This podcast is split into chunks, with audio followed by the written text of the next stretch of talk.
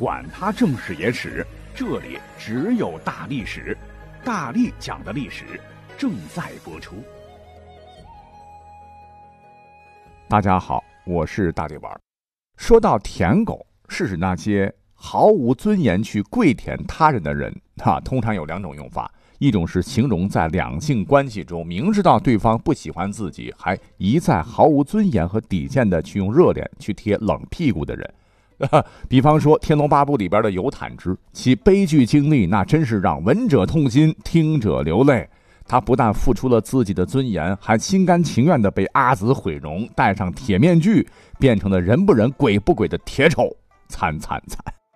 而另外一种呢，就是形容毫无原则和底线、溜须拍马、阿谀奉承的人啊。本期节目呢，重点讲讲这一类。其实想想，甭说是现在了，中外历史上这样的人就非常多嘛。我们今天呢，就随便挑几个来围观一下。老规矩，从前往后，咱们国家各行各业在以前呢，可都是有祖师爷的，这点没错吧？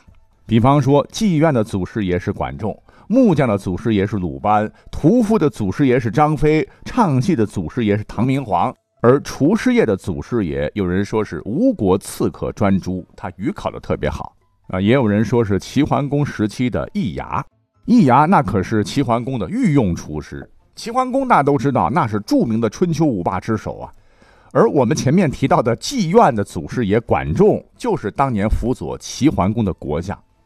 据史书记载，易牙在烹饪方面极具天赋，他发明创造的各式菜肴非常适合齐桓公的胃口。齐桓公几乎到了一日不可无易牙的地步。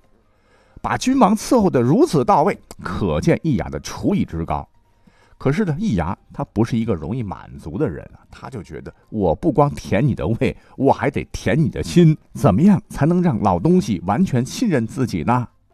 很快，机会来了。一天，年迈的齐桓公突然很忧伤地对易牙说：“哎，寡人呢，已经把天南海北的美食都吃遍了，可我还有一个遗憾呐。”易牙赶紧说：“啥遗憾呢？”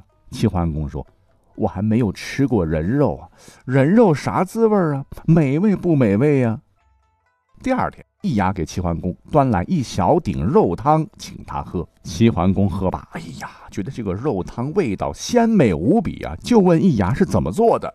易牙马上跪在地上，哭着对齐桓公说：“是用自己四岁的儿子的肉做的。”齐桓公当时非常感动。他觉得易牙能够杀掉自己的儿子做汤给他喝，对自己实在是太好了。哎呀，我现在想想，易牙的所作所为简直堪称舔狗界最丧尽天良的操作，但却真的也为他换来了荣华富贵。齐桓公对他那真是信任呐。在管仲干不动的时候，齐桓公甚至还问过能不能让易牙当管仲的接班人。当然了，这件事情被管仲阻止了。管仲认为。易牙这种连自己儿子都不爱的人，怎么可能爱君王呢？没想到管仲死后一年，齐桓公也得了重病，而易牙这个舔狗翻脸就成了狼啊！是堵塞宫门，假传君命，不许任何人进宫，活活的把齐桓公给饿死了。哎，小白啊，小白，你以为易牙舔的是你吗？错，他舔的是权力。那么在舔狗界，还有一位老前辈。他不光是在行为上舔，人家可是上嘴真舔呐！哈，这便是汉文帝的宠臣邓通。这老伙计我讲过很多次，对吧？我们再提一嘴哈。那么话说有一天呢，文帝的毒疮啊，在背部和腿根部突然都发作了，红肿流脓，溃烂不堪，臭不可闻呐。文帝痛的是钻心呐，整日卧伏床上，哀嚎不已。一帮御医药开了不少，文帝吃了呢。一丝疼痛都没有减轻啊！后来疼的还晕过去了。旁边邓通啊，情急之下就一下子直接扑到文帝身上，也不管那脓血多么污秽腥臭，就张开嘴巴对着文帝身上的这个烂疮就吸呀！不但吸，还伸出舌头啊，使劲的嘬。说来奇怪，文帝竟然觉得一下子疼痛全无啊！以后几天里呢，邓通啊每天都给他吸几次啊。文帝的毒疮就慢慢好起来了，他就问邓通：“你觉得天下谁最爱朕呢？”邓通说：“当然是太子了。”巧了，正在这个时候，太子来市集，文帝呢直接让太子为他吸吮疮脓。太子一看这红肿的疮是面露难色啊，史书呢没有记载此时文帝有没有什么别的举动或者心理，反倒补了一句说，因太子知道邓通经常帮文帝吸吮而恼恨于通。几年以后呢，文帝死，太子即位，这就是汉景帝。他一即位，马上找个理由，直接就抄了邓通的家，将其革职。邓通后来被活活饿死街头。那鉴于邓通历史上名气太大，而且呢，历史上能做如此舔狗之事的人，简直凤毛麟角啊！想不提他都很难呐。到了后来的五代十国，出了一个奇葩人啊，这便是后晋高祖石敬瑭。这家伙简直舔狗中的舔狗哈！当年为了获取契丹人的支持，建立自己的政权，表示愿意称臣于契丹，答应向耶律德光行父子之礼，把燕云十六州割让给契丹。哎呀，这就使得中原王朝丧失了抵御北方游牧民族入侵的天然屏障，北方门户大开，害死了后来的两宋啊！石敬瑭当时可不管这些啊，就干脆当起了儿皇帝。要知道，石敬瑭当时四十五岁了。辽太宗耶律德光只有三十四岁，那绝对称得上是历史上最下作的跪舔啊！那么后头两宋呢，也是舔狗辈出哈。正好呢，前两天，呃，我看到一篇文章，呃，这个作者说那个时候曾经出了一位奇特的舔宋达人，哎，我就觉得很奇怪，给我们的印象不是宋比较弱，一直都是舔别人吗？啊，什么时候别人还舔宋了呢？啊，原来还真有这么一个人啊！这个人不是别人，正是当年西夏景宗李元昊的私生子，西夏第二位皇帝懿宗李亮作。那么他为什么会获得舔宋达人这样的光荣称号呢？原来他即位之后，立马是废行藩礼，改从汉仪。这些呢，他还觉得不够啊！我必须给大宋退领土，是曲野河以西二十里耕地退还给宋朝，还主动派出使臣与宋朝划定边界。之后又曾向宋朝请求：“你看我这个党项名字不好听啊，能不能给我恢复一下赵姓呢？”但遭到了大宋王朝的断然拒绝啊！虽然这个义宗嘛十分舔宋，但是宋夏之间因为原来的尊卑情节，反而引起国家关系间的过分敏感。在巩化二年，夏使吴宗复宋贺正月，与宋朝引办发生争执。宋史当时就声称啊，当用一百万兵逐入贺兰巢穴。听了夏使的回报以后呢，这感觉受了侮辱的义宗气不打一处来啊。心里边估计想，我都舔你舔成这样了，你还让我怎么舔？那故事说到这里啊，正常的剧情肯定是懿宗恼羞成怒，不舔了。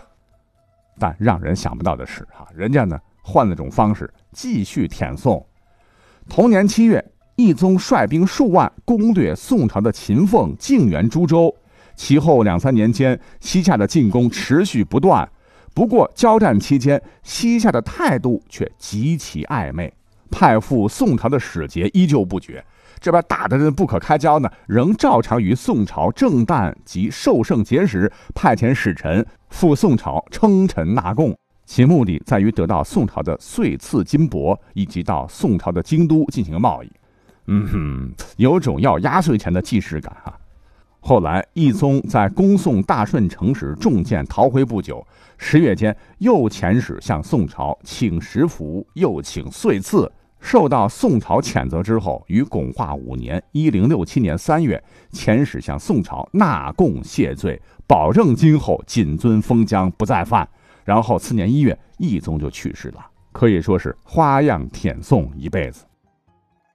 除了这位舔宋达人啊，其实北宋当年还有一位历史巨奸呐，真乃舔狗界的杰出人才，这便是出了名的奸臣宰相蔡京。蔡京其实还有个弟弟啊，唤作蔡卞，你肯定不知道。蔡卞是北宋著名的改革家王安石的亲女婿。在宋神宗熙宁二年（公元1069年），哎，历史上发生的一个重大历史事件，就是宋神宗不顾满朝的反对声，任命王安石为相，在国内推行全面改革嘛，史称王安石变法。期间，王安石有宋神宗的支持，很快就草拟推行了青苗法、牧役法。方田均税法、农田水利法等一系列的改革措施，新法推行之后呢，大宋的部分社会矛盾得以缓解。可是大宋文官集团中的保守派不愿意放弃既得利益，不停地反对变法。宋神宗一度决心动摇，还免了王安石的职。可是很快又后悔了，又请王安石复出执政。王安石呢，以战国政治家商鞅为榜样，是迎难而上、勇往直前的强硬执行改革方案。保守派的政治家们暂时失势，而这个时候年纪轻轻就知道见风使舵的蔡京，看准了形势，立马投身到轰轰烈烈的变法大潮中，成了王安石的迷弟，对着王安石是一顿舔呐啊！于是很快成了变法的拥护者，乃至得力干将。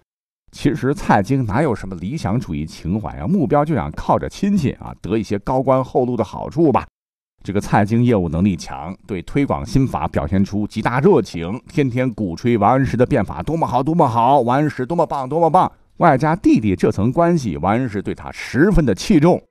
可王安石不明白，蔡京真正支持的是新法中的隐藏的漏洞，正好可以让他钻空子、搞贪腐、拉党派。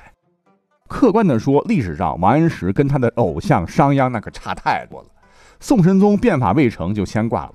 而王安石的政敌保守派领袖司马光出任丞相，在过去被靠边站的保守派旧人纷纷复出，旧制度全部恢复，变法派人士和新制度一概被踢出朝堂。在残酷的政治清算下，王安石的头号迷弟蔡京，哎，竟然是安然无恙，躲过了疾风骤雨般的报复，完好无损。因为司马光觉得，哎，这个年轻人态度良好。蔡京什么人？大舔狗啊！舔狗换人舔，这有什么难的呢？心法坏，心法孬。我是被欺骗了的小羊羔，还是司马大人好？找准病根，全废掉。你看，就是这么一个两面派迎风倒。司马光怎么可能不喜欢他呢？蔡京依然混的是风生水起。后来万没想到，朝廷他又变色了，变法派的大将张纯又成了丞相。上台就做了与司马光相同的事情，恢复王安石定的新法，对保守派大臣们是一顿疯狂报复，活着的流放到边远地区，死了的也要追夺谥号啊，简直惨无人道。而蔡京呢，依然靠着出神入化的舔功，令张纯对他是委以重任。三次残酷的政治斗争，他都毫发无损呐，被称为历史上投机变法的不倒翁。他不光舔当权的。他还舔皇上，宋徽宗被他投其所好，沉溺于自我的爱好当中，不问国事，无法自拔，就是他舔的结果啊！据说呢，这个蔡京也确实有一些奇异的本领，他呢可以目不转睛的盯着正午的太阳看，而且可以看很长时间，根本就不怕被亮瞎狗眼。要知道，在中国文化中，太阳是皇帝的象征嘛。蔡京的这种特异功能也被人看作是能够在皇帝身边应付自如的表示啊！这样天赋异禀的舔狗不轻视留名才怪。好了，说的这些人呢，我们再说一个真正的舔狗天子吧，好不好？因为他真的是舔狗啊！哈哈，这便是给人感觉严肃、刻薄、冷漠的雍正帝。谁都想不到，就是这么个皇帝，曾专门发布过很多圣旨啊，其中有二十多道。是给自个儿养的狗狗做衣服的内容，比如雍正的元年七月六日传旨，给造化狗做麒麟衣一件、老虎衣一件、酸泥马衣两件，俱用凉鼠皮等毛做。这一套圣旨就给狗狗做了四套衣服。雍正帝对狗的爱心呢，不仅体现在衣服上，他还亲自为狗定制狗笼、狗窝、狗垫等用具。在雍正六年，他命人制作了一个精巧的小狗笼，笼子是用竹子做架，用藏式的羊毛织品做罩面。乖乖，这才是真正的舔狗党啊！